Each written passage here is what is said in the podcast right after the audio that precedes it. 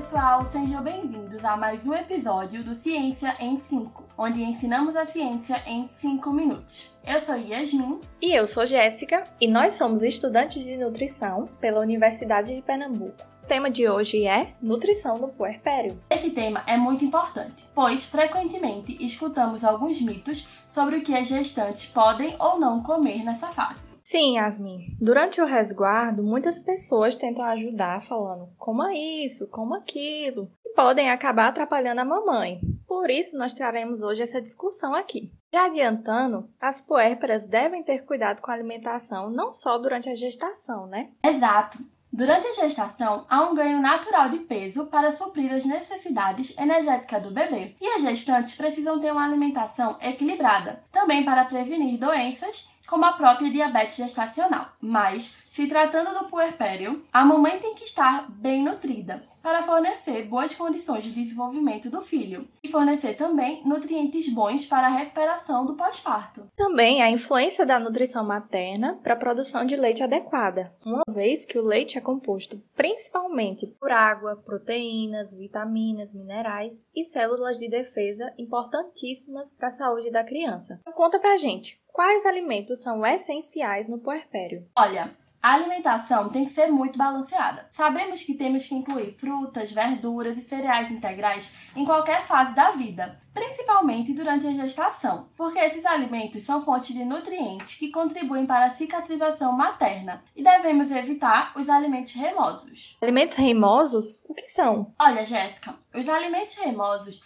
eles são aqueles alimentos muito pesados, gordurosos, como frituras, carne de porco, crustáceos e também ultraprocessados, como salgadinho, hambúrgueres, pizzas, biscoitos recheados, refri, porque eles contribuem em nada no processo de cicatrização. E em excesso podem trazer desconforto, além da dor de barriga e o estufamento. E também o excesso pode favorecer um ganho de peso na mamãe. Interessante. Eu falei que a água compõe o leite materno. Então, mamães, vocês têm que estar bastante hidratadas. Com certeza, a água é fundamental. Agora você pode me falar se o álcool está liberado no puerpério? Então, Alguns estudos afirmam que o baixo e esporádico consumo de bebida alcoólica não interfere na produção do leite. Já outros estudiosos, eles afirmam o contrário, que interfere sim e que pode ir para o leite, a depender da quantidade ingerida. Acreditamos que o ideal é evitar e não beber enquanto estiver amamentando ou pouco tempo depois já que o álcool leva um tempo para ser eliminado do organismo e quanto maior a quantidade ingerida, mais riscos de interferir na mamada do bebê. Além disso, a ingestão de álcool contribui para a desidratação. Isso é tudo que a gente menos quer que aconteça, porque sem água não há leite. Me explica uma coisa. Minha avó já disse que a cerveja preta melhora a produção do leite. Eu já imagino a resposta.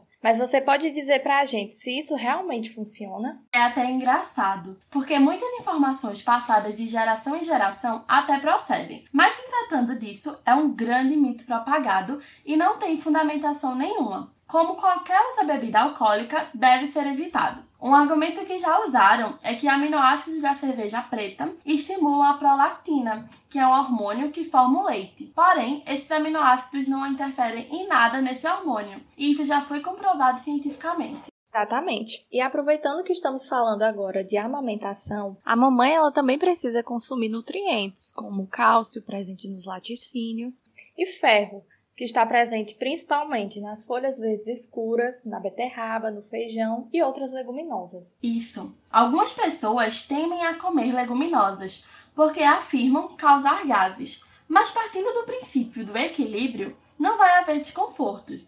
Porém, para pessoas que já têm problemas digestivos, deve haver muito cuidado no preparo. Então, podemos deixar o feijão, por exemplo, de molho, para que os fatores antinutricionais sejam inativados já que esses fatores contribuem para a formação de gases. Muito bem, Yasmin. Eu adorei o nosso papo de hoje, mas o tempo já está acabando e a gente tem que se despedir. Poxa, que pena que já está acabando, mas vocês podem enviar suas dúvidas para o nosso WhatsApp e também mandar sugestões para o Ciência em 5.